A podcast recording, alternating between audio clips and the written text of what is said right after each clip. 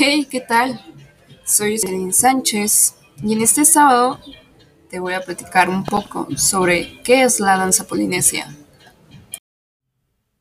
En sus inicios, en la Polinesia no existía un lenguaje escrito. Por ello, la historia era transmitida de forma oral. Las leyendas e historias acerca de la creación del mundo, sus dioses, antepasados y cultura en general se transmitían a través de sus cantos, su música y sus danzas. Fue así como surgió la danza taitiana o danza polinesia.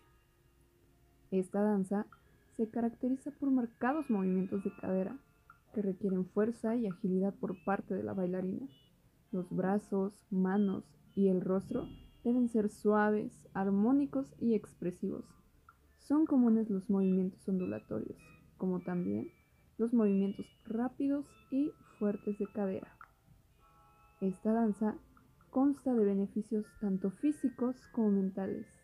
En los físicos podemos encontrar que aumenta la flexibilidad, así como también tonifica todo el cuerpo. Aporta una gran coordinación y sentido de ritmo. En los mentales se aumenta la autoestima de la mujer que la practica, ya que contribuye a darle más confianza y seguridad en la misma.